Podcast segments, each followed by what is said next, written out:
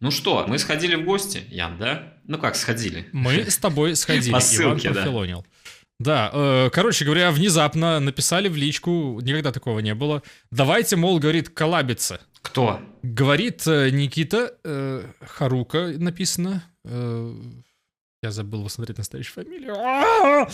В общем, да, пишет некто Никита и говорит, дескать, ну, давайте-ка к нам в гости, мы хотим послушать, как вы нам задвинете про игорки ваши эти. Мы тут вас слушаем, короче, и все здорово. Они, наверное, просто не, не ожидали, что два часа будем говорить только мы. За это вот извините. Ну, кстати, интересный момент, да, у них подкаст, он как бы в лайве записывается, то есть они транслируют все это, и live-трансляция, то есть еще за вычетом э, всех вырезаний и так далее, она идет час, когда все лишнее отрезается, мусор. На выходе там получается минут 40. Но, видимо, с нами вышло некоторое исключение, потому что мы там болтали часа два, Слушай, ну я честно скажу, я вот в первый раз от тебя услышал сейчас, что э, у нас был какой-то лимит по времени, поэтому я спокойно растекался мыслью по древу. Я тоже не знал, есть ли этот лимит, но я просто обратил внимание на предыдущие записи, и там вот оно в среднем, ну, 40 минут, час, вот такой вот, ну, то есть академический час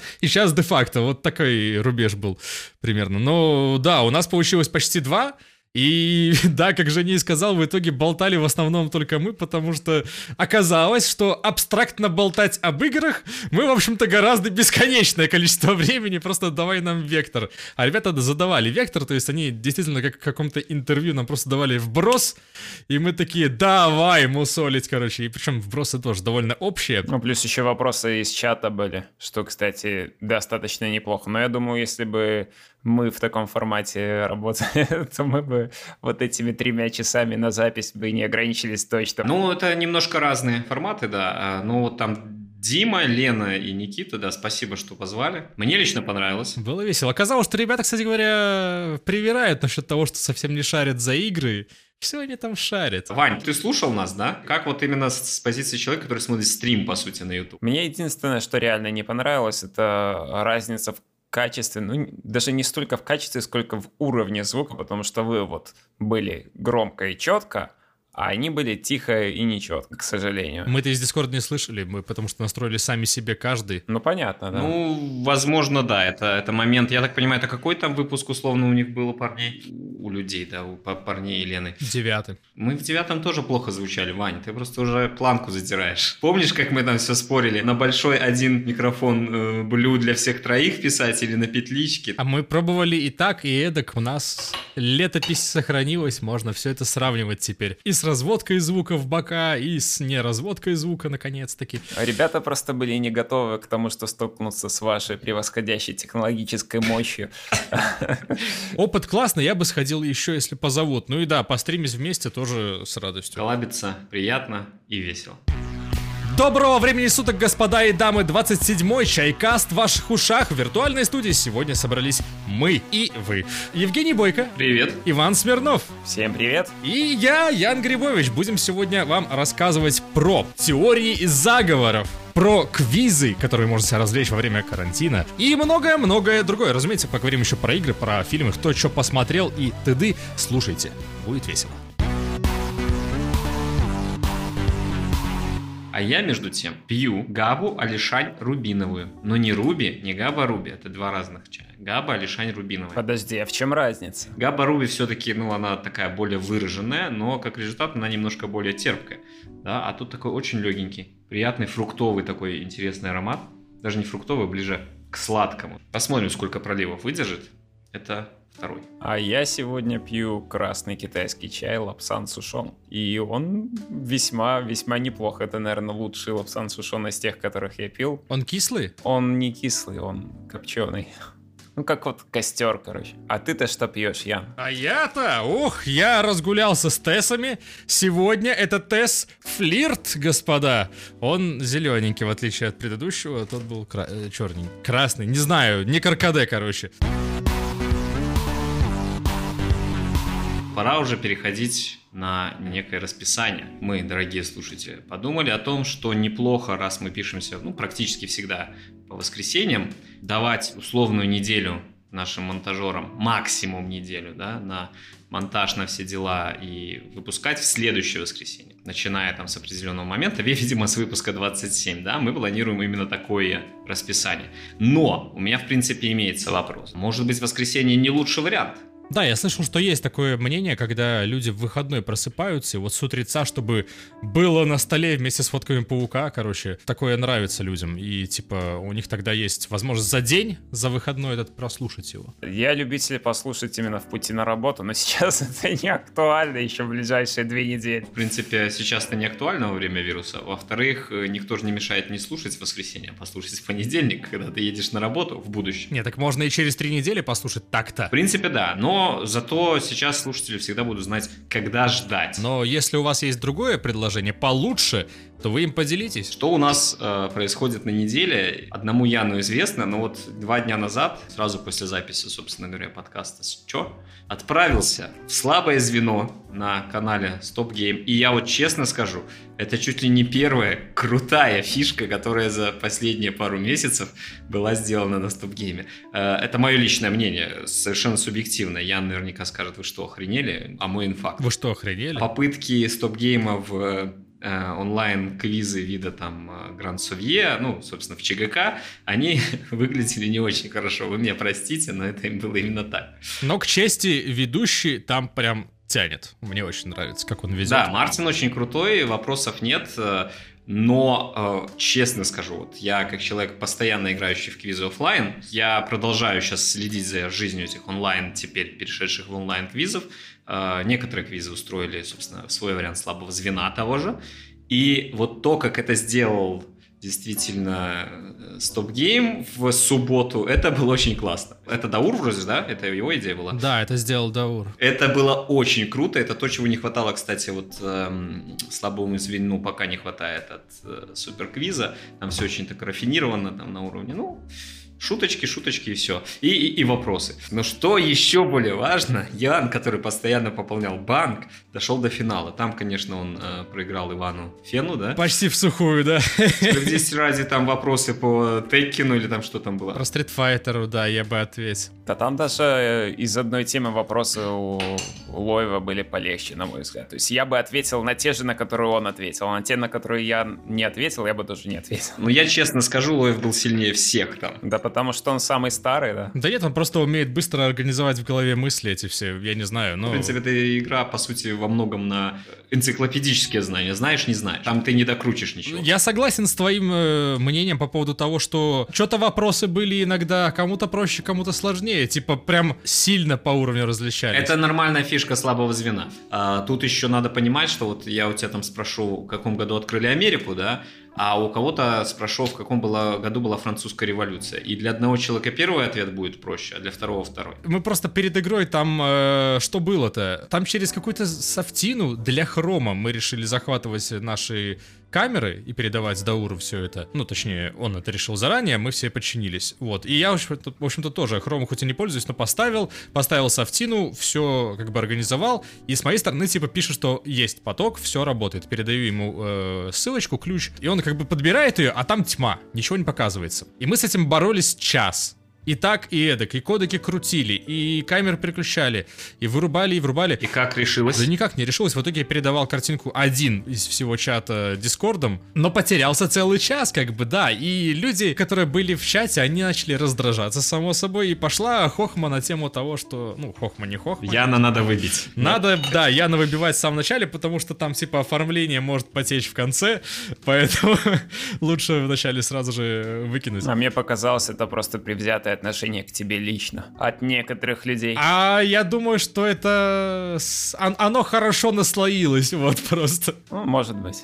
Оно отлично наслоилось, то, что, типа, ну, я, я заруинил ранний, точнее, не ранее, а вовремя запуска, на полчаса отложился он в итоге именно вот из-за этого. Впрочем, ну, блин, вина, конечно же, есть, но кто ж тут виноват? Ты виноват, потому что Chrome — это лучший браузер, и он должен был стоять всегда. А скажите мне вот что, вообще, как вы считаете, квизы и викторины и всякие такого рода конкурсы, это, это зачем вообще вам? Почему это весело? Ну, почему мне это конкретно нравилось, вот когда я начал играть там пару лет назад в это все. Ты сидишь на работе и долбишь себе голову вот этими всеми цифрами там и так далее, там, неважно, кодом там Женя себе долбит голову. Я менеджер. Вот так вот, с каким-то по рабочим скучным вопросом. И чтобы какую-то разгрузку сделать, просто приходишь в другое место, в какой-нибудь там клуб, паб, бар, что угодно. Ты себе, если хочешь, заказываешь пинту пива, э, что-то поесть, с ребятами, со своими друзьями сидишь, под веселую музыку там вы решаете вещи, и ты в то же время ты не вощишь, как, как бы ты мог это сделать, если бы ты просто пошел бухать там с друзьями. А ты нагружаешь свой мозг, но в абсолютно другой сфере. А это не стресс? По итогу еще больше. Ты сидишь и напрягаешься, потеешь, чтобы... «О, блин, еще и здесь надо. Есть понятие стресса, так сказать, э, длительного, хронического, вредного а, и монотонной работы какой-то. Умственная тут тоже присутствует. Сейчас мы про умственную говорим. А, а есть понятие э, правильного стресса. То есть организму нужен стресс, он нужен всегда.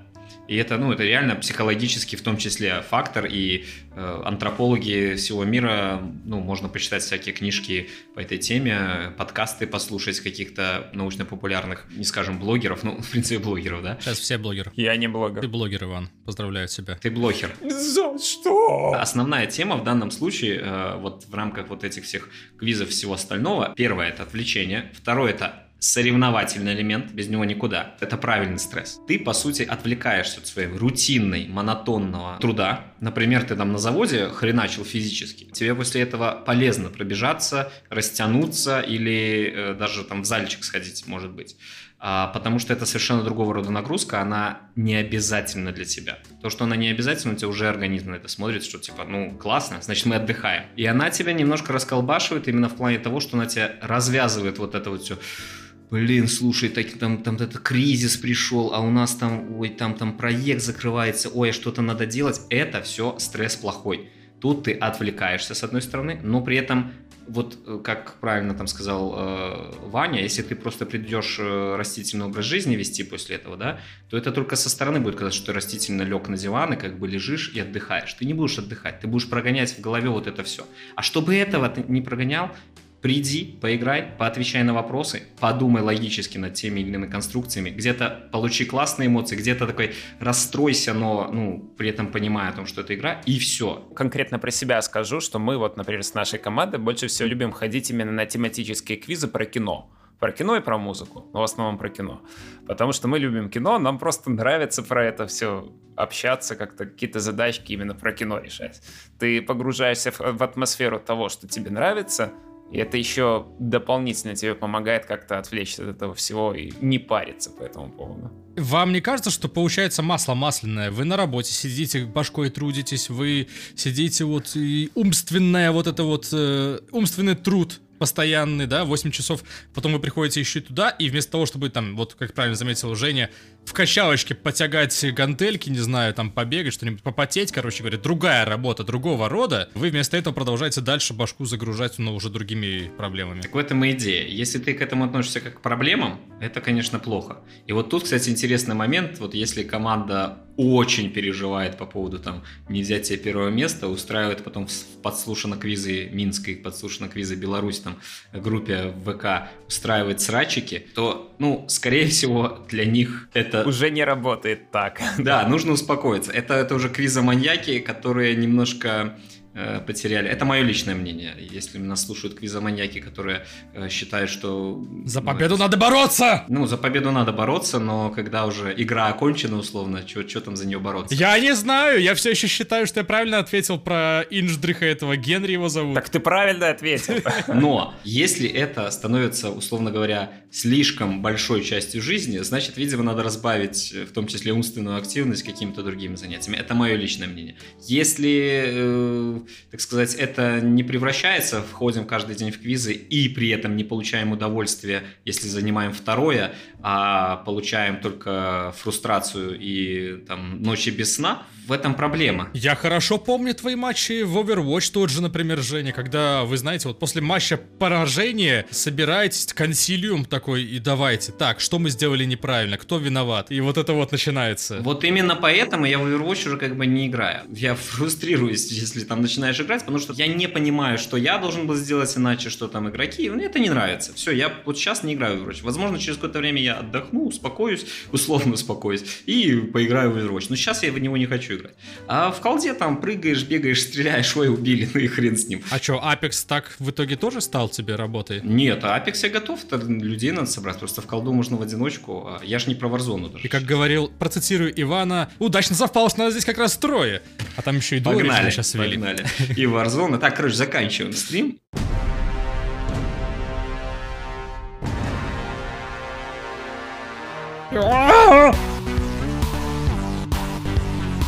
Как хорошо, что в Беларуси не строят 5G вышки, да? Почему хорошо? У нас бы тогда интернет был хороший. Они строят? Telekom Austria Group же собирались у нас 5G внедрять. Сначала Austria Group решил уничтожить население Австрии, А, потом а уже- потом к нам, да. Да, но вообще, как вы поняли, мы переходим к теме теории заговоров, в частности, теории заговоров о коронавирусе. Я просто прочитаю, да, вот Господи. минимальным гуглежом находится следующие вещи. Конечно же, конечно же, 5G. Это просто, это просто бомбическая тема, там можно найти такие перлы. Погоди, так ты объясни, что за контекст, о чем это ты говоришь? Потому что я вообще не в теме. Когда появился коронавирус? Ну, э, э, зимой. А когда, собственно говоря, вот э, массово начали строить вышки 5G? Не знаю. Зимой 2019 утверждают приверженцы теории заговора. Так.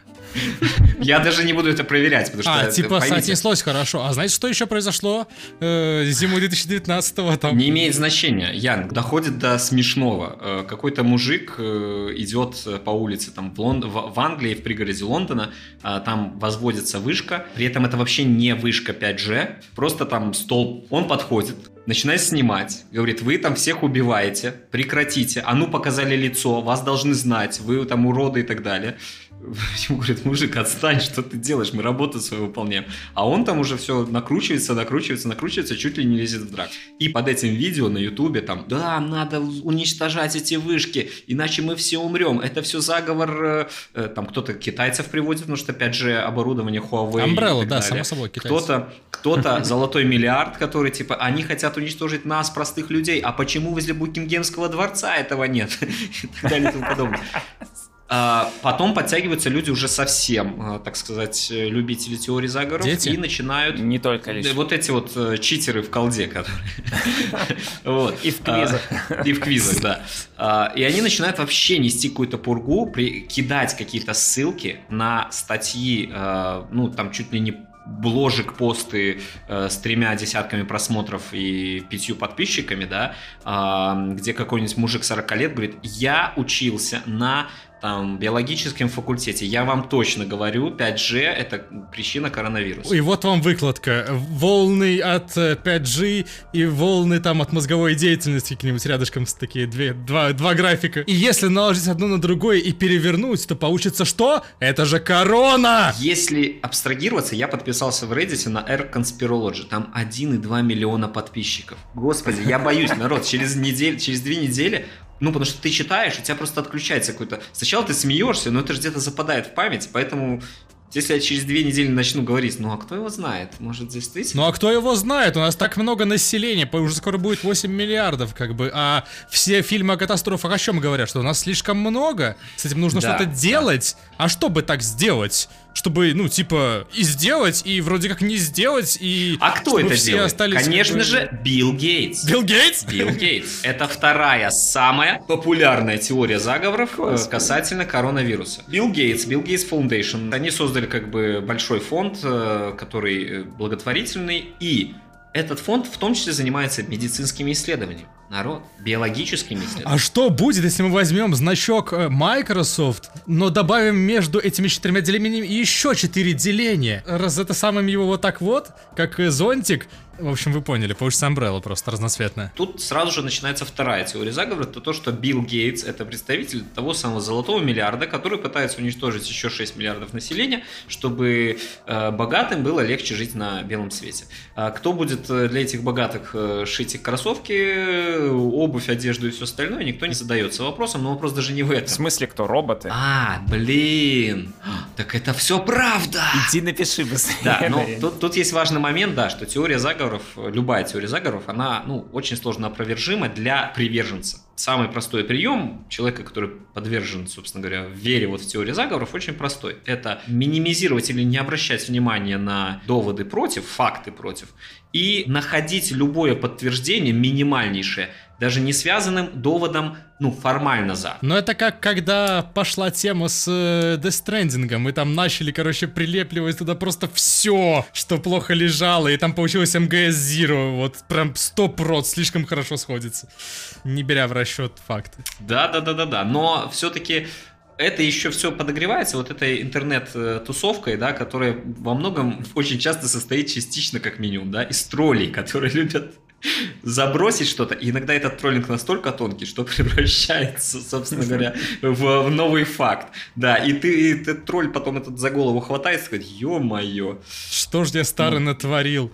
Ну а вы подумайте, Билл Гейтс-то он уже типа не молодой парень, и ему хочется помимо винды какое-то более значимое, возможно, наследие оставить за собой. Например, коронавирус, да? Третий там момент это, конечно же, то, что китайцы разработали коронавирус, при этом ВОЗ э, и многие там, ну, собственно, те, у кого был доступ проверить э, коронавирус, они говорят, нету никаких следов того, что он разработан ну, в лабораторных условиях. Ну, очевидно, что коронавирус э, создала матушка природа. Пока что. Но на это любой те э, создатель точнее, приверженец этой теории заговора скажет, так в этом же и самый страх. Китайцы научились делать так, что мы не можем этого увидеть.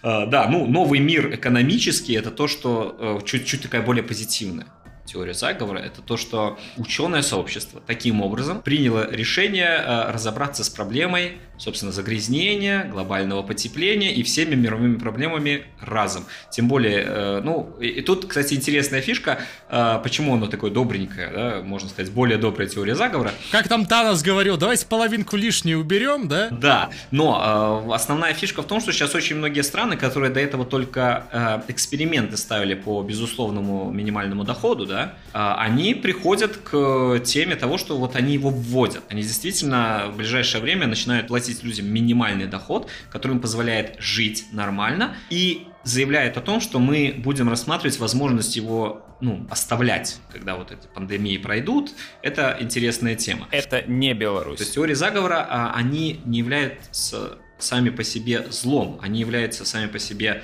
а, невежеством. Да, невежество это и есть зло.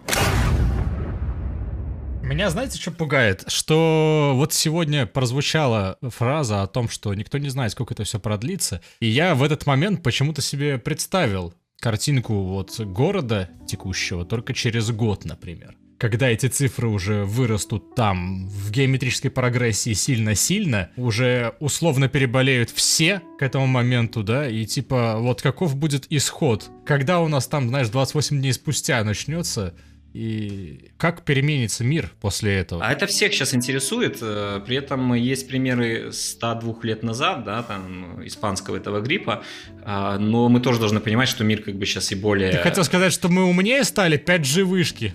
Не-не-не, угу. я сейчас не про умнее. Он более перенаселенный. Это, с одной стороны, дает большую возможность э, вирусу распространяться. Но, с другой стороны, он сейчас более организован. 1918 год – это конец Первой мировой. В Европе в этот момент, там, собственно говоря, половина городов была ну, в очень плохом... Они были разрушены по факту, да. То есть э, люди не могли сидеть дома, вот просто сидеть дома и стримить э, чайкаст, да. Они э, значительно с большей вероятностью просто выходили на улицы там и занимались херней всякой, развлекая себя другими способами. Ну, как бы жить-то надо было как-то. Да, по удаленке не поработаешь, я понимаю. Да, по удаленке ты огород не покопаешь. А, я вот что хочу сказать, что в принципе по-любому понятно, что эффект будет и мир будет другой в какой-то мере. А уже сейчас почти все экономики стран терпят ущерб, темпы роста экономик он снижается, опять же, правительство и международные организации выделяют какие-то кучу средств на то, чтобы вот конкретно сейчас последствия вот этого вируса смягчить и защитить, опять же, в первую очередь население.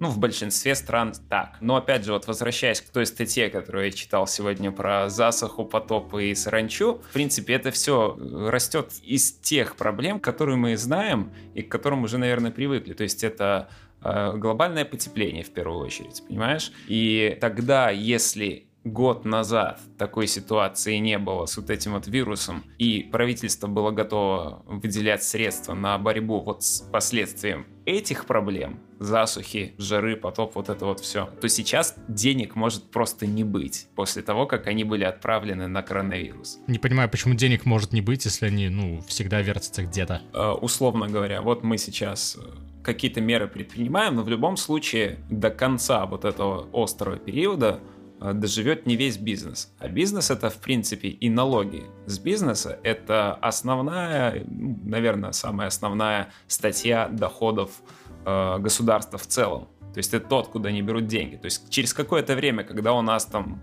э, умрут компании, которые менее успешны, чем компания Жени, или там еще какие-то другие, то они не смогут уже платить налоги, соответственно, доходов будет меньше, соответственно, у нас будет меньше денег на то, чтобы отправлять их куда-то, куда надо. Еще. Не в первую очередь прямо сейчас. И во многих странах будет похожая ситуация, и поэтому вот не будет настолько больших ресурсов, чтобы бороться там с последствием глобального потепления, то, что у нас там, условно говоря, будет сейчас самое жаркое лето там в истории человечества, например если оно будет. Да, Ян, тут просто есть важный момент. Ты говоришь, деньги где-то крутятся. Э, нет, деньги, э, они, конечно, где-то крутятся, но они исчезают. Они э, по факту теряют свою ценность. Если мы говорим просто про бумажки, они, конечно, всегда где-то крутятся, они потом изымаются из оборота, можно напечатать еще.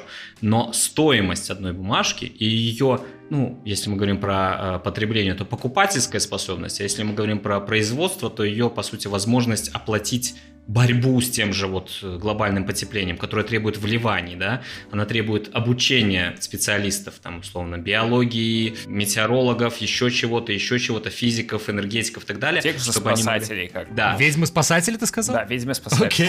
Окей, я не против. Не, ну к тому, что как бы, опять же, вот глобальное потепление, условно, супер-мега жаркое лето, это э, большое количество пожаров лесных, которые нужно тушить, иначе, блин, беда совсем. А сейчас у нас спасатели завязаны на других работах, условно. Случай в Австралии показал нам практику, так скажем. Но да. хорошо, э, ну вот можно простейший момент. Засуха – это отсутствие сельскохозяйственной продукции. Э, соответственно, э, та продукция, которая будет все-таки да, где-то в других частях света сделана э, и собрана, она станет дороже, а, но у страны, у страны, у которой была засуха, может уже не хватать покупательской способности условных денег, да, для того, чтобы купить и прокормить все население. Так. Понимаешь? К чему это все приведет? Ну, Мне вот просто вы так долго трете про деньги. К чему это приведет, да? Да, никто не знает. Сейчас, э, понимаешь, сейчас все занимаются этой аналитикой, к чему это может привести. А именно по этой причине а, есть два лагеря глобальных. Одни говорят, надо открывать экономику, чтобы все вот эти... Открывать экономику? Ну, открывать экономику, это значит э, уменьшать карантин, э, восстанавливать авиасообщение, восстанавливать морское сообщение, а, потому что мы живем в рамках глобальной экономики. Америка не может делать вот сейчас миллионы айфонов. Она должна их, собственно говоря, делать в Китае, потому что там дешевле. И... Ну и там производство уже есть как бы налажено. Да, если iPhone будет делаться в Америке, он будет золотым по цене. Но iPhone это как бы не средство первой необходимости. Но именно по причине стоимости, собственно, Apple того же, да, а, Америка там а, держит, собственно говоря, курс доллара, ну, доллар является резервной валютой. А, если все в мире перестанут покупать айфоны, разорится Apple. Ну, я очень условно, я очень утрирую, конечно, у них еще есть и макбуки, кто это перестанет покупать макбуки, вы что? вот. Но, но, но, разориться Apple, это разорятся многие люди, которые владеют акциями Apple. Разорятся многие люди, которые работают на Apple. Ну, не разорятся, а потеряют работу. И так далее и тому подобное. Это все как домино. И при этом мы говорим всего лишь про то, что на заводах в Китае перестали делать э, айфоны и не успели перевести их производство куда-то в другое место. А это лишь один из примеров. Ну, давай еще один пример более близкий нам. Вот все прогнозируют до сих пор, Хотя ни Sony, ни Microsoft не подают виду, что консоли следующего поколения у нас могут из-за этого, в общем-то, и не появиться. Потому что китайские заводы немножечко... Китайские заводы уже как бы начинают э, оживать, э, но я повторюсь, ничего страшного не произойдет по одной простой причине. Нет, так что, значит, ничего страшного. Страшно это когда я хотел себе на Новый год PS5, а она будет на следующий Новый год, потому вот что... Вот именно по этой причине ничего страшного не произойдет, потому что просто еще год будут делать э, игры на PS4. Тут просто не еще Тут год, не... так сказал, как будто это не трагедия.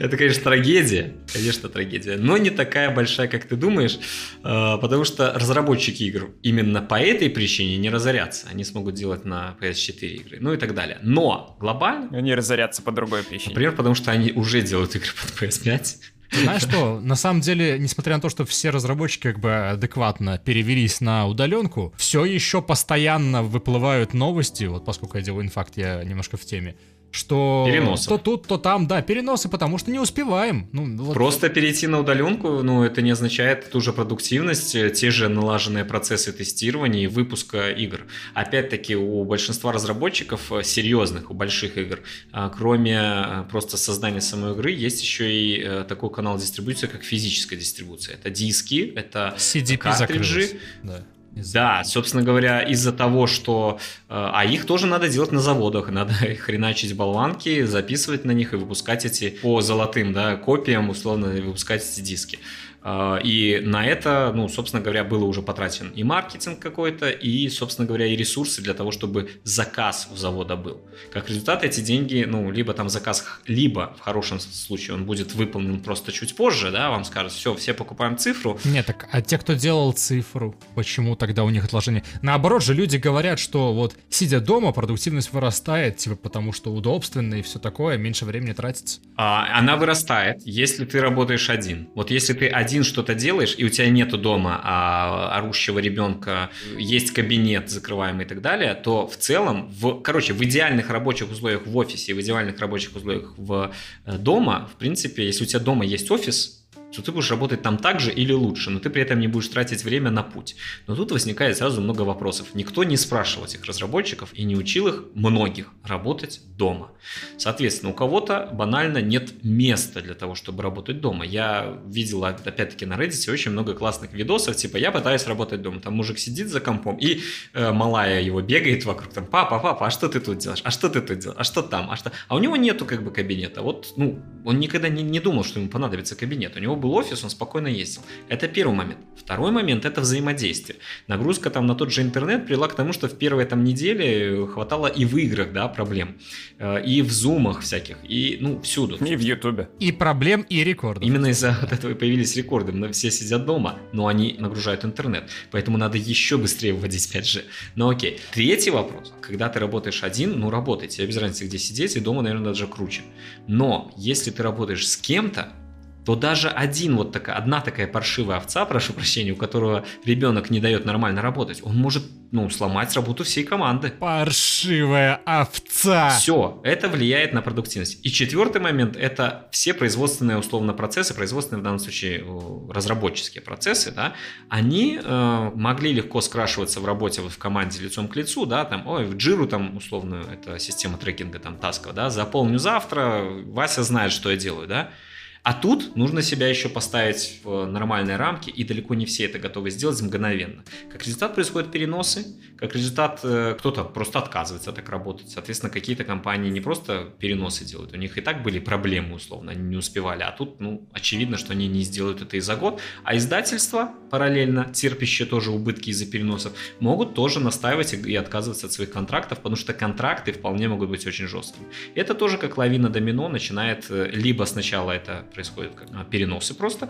либо это может превратиться просто в банкротство этих компаний. Мне на самом деле до сих пор непонятно, почему ты думаешь, что издательства, которые выпускают э, CD-продукцию, сейчас вообще хоть сколько-нибудь влияют на процесс разработки? Мне кажется, что мало того, что на дисочке сейчас, ну, типа, мало кто ориентируется в принципе, многие игры даже не выходят на них. А ты понимаешь, что издательство это не только выпуск на CD-продукцию. Издательство это маркетинг. EA, Activision. Это CD Projekt Red. CD Projekt это независимый разработчик. Это инди практически. Очень многие разработчики не могут сами провести маркетинговую кампанию. За их спиной нету трех ведьмаков и еще там и Гвинта, да, условно, которые сейчас популярны и приносят прибыль.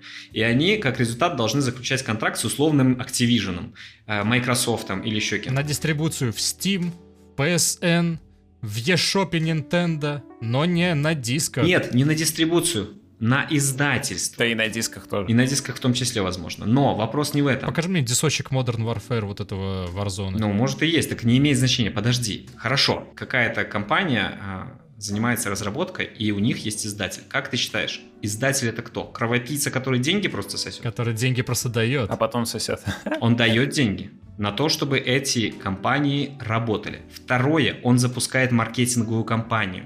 Это в наше время стоит очень больших денег. Третье, он сделает еще до всякой штуки, о которой мы даже не знаем, потому что мы не... И просит за это все процент с продаж. За это он требует соблюдения сроков выхода. Это обязательно. Я уверен на 500%, что в большинстве случаев там еще и прописаны серьезные штрафные функции и возможность издателя отказаться от поддержки данной игры, если просрочены все сроки. Так вот, мы тебе только что объяснили, почему разработчики переносят игры. У них нарушился процесс разработки, тестирования и вывода этого, ну, куда-то издателю. Вот он планировал это сделать к лету, а тут у него все теперь работают дома, качество работы снизилось, он не успевает это доделать, и не успевает это протестировать. При этом треть уволилась, потому что у кого-то, тьфу-тьфу-тьфу, родители попали в больницу, он сказал, мне я ухожу в неоплачиваемый отпуск или увольняюсь. А кто-то просто физически не может работать дома и уехал э, к Голубым озерам э, на Браслов э, жить там без интернета, пока не наступит апокалипсис. К издателю пришло из его пакетов 100 разработчиков 15-20 таких. Он из этих 15-20, 2-3 самых важных и в тех, в кого он верит, оставил и продолжает им платить. Им платить деньги надо. А остальных сказал, так идите нахер. Извините, замораживаем или, что еще хуже, ну, ничего страшного, разрываем контракт. Все, вот тебе пример. Это как возможность. Я не работаю в Activision или Electronic Arts, которые, ну, большие издатели, да, а, но это очень вероятная возможность. Но в то же время есть издатели помельче калибром, не такие титаны и монстры, как Electronic Arts и так далее, которые, например, там 505 Games, там, я не знаю, какие-нибудь, условно говоря, которых как раз-таки э, компании, которые уже именитые разработчики, например, Obsidian или Remedy, условно говоря, они их нанимают себе, ну, берут себе в издатели но исключительно с той функцией, чтобы они распространяли это на физических носителях. Ну и давали какую-то там минимальную, может быть, маркетинговую поддержку тоже. Вот. И в таком случае они будут действительно страдать сильно. Это средние тоже издатели, которые тоже могут заниматься дистрибуцией. У них есть какое-то э, количество денег. Ты же пойми, это инвестиции. Они инвестируют деньги и ожидают от них собственно говоря, э, ну, возврат инвестиций. И этот возврат инвестиций сейчас у всех сдвинулся. У кого-то есть жировая прослойка, ну, денежная имеется в виду. А у кого-то и не денежная. Которая позволяет им протянуть это время и получить их потом. А у кого-то да, а у кого-то нет этой денежной прослойки, и они вынуждены банкротиться, потому что из-за того, что это вот как CDP, собственно, из-за того, что сроки передвинуты и никаких там условных носителей не будет, физических, ну или они будут, но непонятно. У CDP не осталось денег, и они вынуждены закрыться. Вот такая печальная история. Кстати, третий сезон начался «Усиных историй». Обалденно. Третий сезон пока не хуже второго, и там опять вот эта вот фишка их, что они берут старых персонажей из старых сериалов Диснея, и возвращают их под другим соусом, как было там с черным плащом и так далее. А ты имеешь в виду персонажей из мультфильма «Утиные истории»? Нет, вообще всех мультсериалов Дисней. Кроссовер десятилетия? Avengers? Ну, уже, да, уже это мультивселенная, по сути. Попробовали на «Мстителях», теперь можно на серьезные вещи поговорить, типа, да, на серьезные темы. «Утиные истории» попробуем. Assemble! На мой взгляд, то, что делают Дисней с утиными историями, оно более изящно, чем то, что они делали с Мстителями и так далее. Да ладно. Ну, на мой взгляд, да, реально. Оно как-то с э, уважением и пиететом к, к вот тем вот старым вещам, которые были тогда, меняют совсем чуть-чуть, чтобы они не выбивались из общей концепции этого сериала. В общем, рекомендую хороший сериал для того, чтобы отвлечься. А что ты, Женя, смотришь в свои коронавирусные вечера? Ну я же не досмотрел еще комьюнити. Я смотрю комьюнити сейчас. Вполне веселый, ненапряжный сериальчик, который, в принципе, сейчас считается уже классикой. Потому что я вот, например, наткнулся, в общем, на ютубе на маленький видосик, где разбирался сюжет Adventure Time. Послушал такой все эти cool story, ну там выборочно было, не все, конечно же. И что-то такой, блин, проникся, проникся, мне стало интересно, потому что там, несмотря на, ну, вот такую э, типичную старошкольную систему повествования, где каждая серия, в общем-то, ничего в себе не несет, иногда мелькают вот одна или несколько серий за сезон, ну, которые оставляют за собой шлейф, который э, продолжается и раскручивается дальше. То есть какой-нибудь из серий...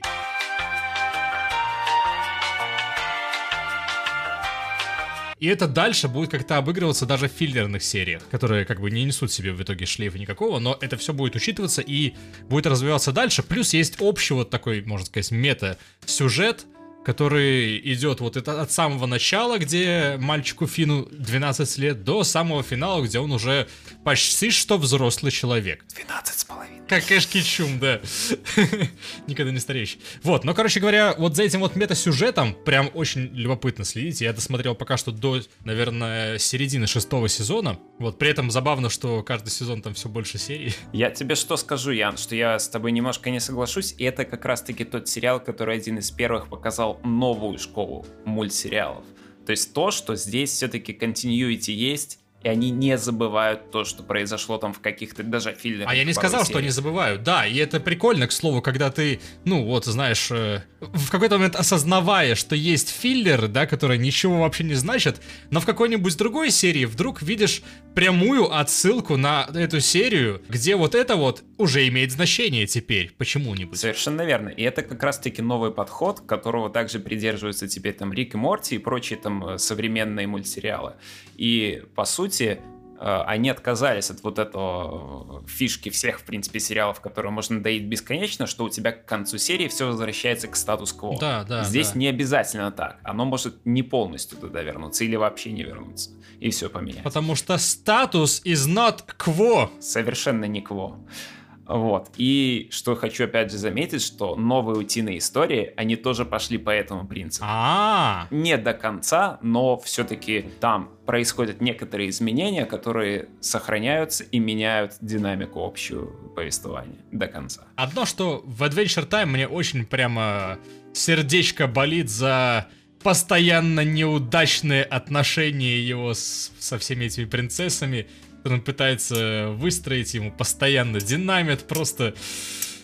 Господи, Тед э, мультипликационного мира. Тед, я имею в виду, который из «Как я встретил вашу маму». Не у всех же так там в этом сериале. Например, у Джейка как бы все отлично. Ну вот да, и это какой-то. Он с самого начала все закрутил, все сделал. Его дети его переросли очень быстро. Это смешно, кстати говоря, тоже. В общем, да, я прям сейчас залипаю. Еще досмотрю до конца, возможно, еще раз тогда упомяну об этом в следующий раз. В этот раз у нас, конечно, не было обилия комментариев и откликов, но, несмотря на это, на Apple подкастах я видел, что у нас появились новые звездочки, правда, все еще безмолвные. Э, Я призываю люто за то, чтобы люди оставляли комментарии, а мы бы их комментировали сами тоже. Это же весело. Обратная связь, не? Давайте, давайте. Это вам э, челлендж. Челлендж это модно. Было лет 10 назад. Один коммент на ютубе. Все хорошо, продолжайте. Приятно слушать. Спасибо, Голвани, да. Хотелось бы, конечно же, больше и на Ютубе, и везде комментов, но придем когда-нибудь. А вы давайте помогайте. Все, спасибо вам за внимание, спасибо вам за компанию, и увидимся в воскресенье через две недели. Пока.